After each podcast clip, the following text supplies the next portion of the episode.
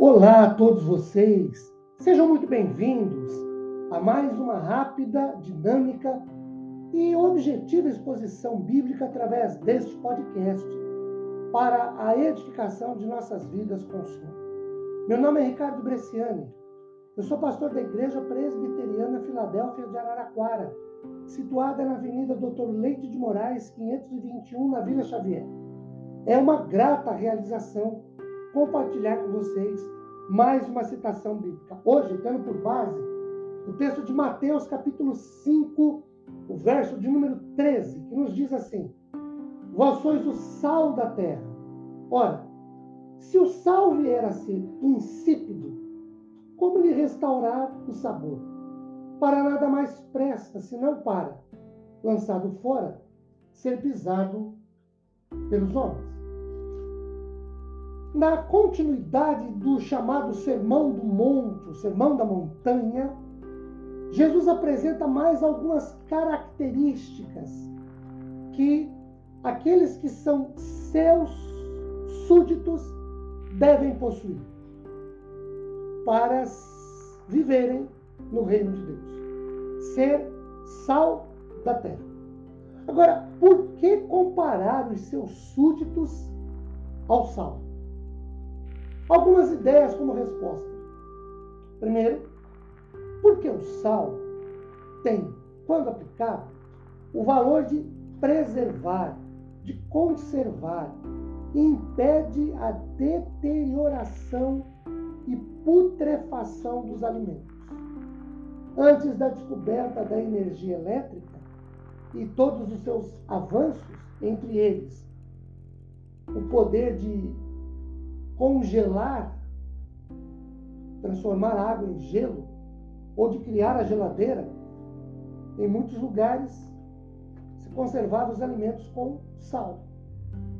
Os que são de Jesus, seus súditos, no uso de sua santificação, também devem preservar, conservar, evitar a deterioração dos, dos valores eternos de Deus nas suas vidas.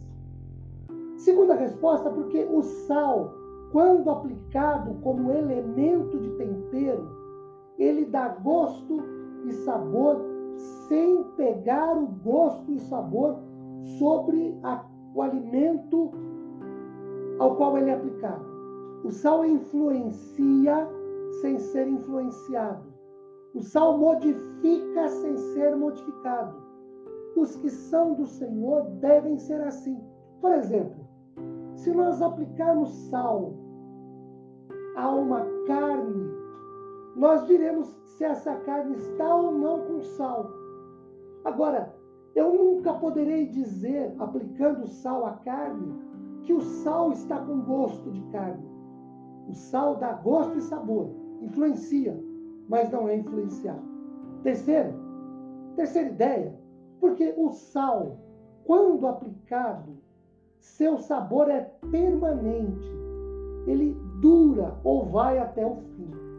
Queridos, os que são de Jesus devem ter seus valores morais e espirituais permanentes, duradouros, e não efêmeros, passageiros. Por exemplo, fé, amor, esperança. O sal, quando não aplicado, quando não usado, ele se torna sem utilidade, inútil dele não se aproveita. O sal, quando não trabalha, o sal dá trabalho, porque ele se torna, como o texto diz, insípido, ou seja, ele não tem mais utilidade, não tem mais o que se fazer com ele, e ele deve ser jogado fora. Que nos empenhemos sempre por sermos sal da terra, se queremos ser súditos do Senhor. Que Ele nos abençoe, nos dando forças e condições para sermos sal da terra. Amém.